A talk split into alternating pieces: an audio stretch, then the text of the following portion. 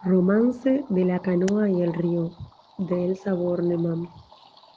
Cuentan que era blanca y que amaba al río, y que él la esperaba de tarde a las cinco. Ella una canoa, él un verde río. Ella de madera, él de junco y brillo.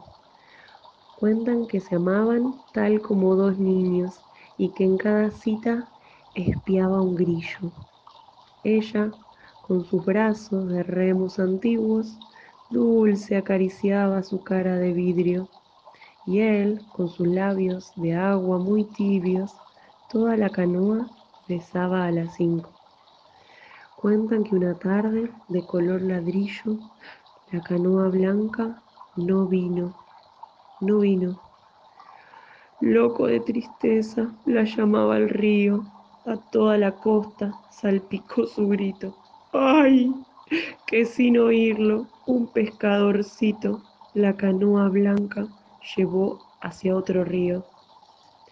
Cuentan que a las tardes, cuando dan las cinco, los labios del agua se ponen muy fríos.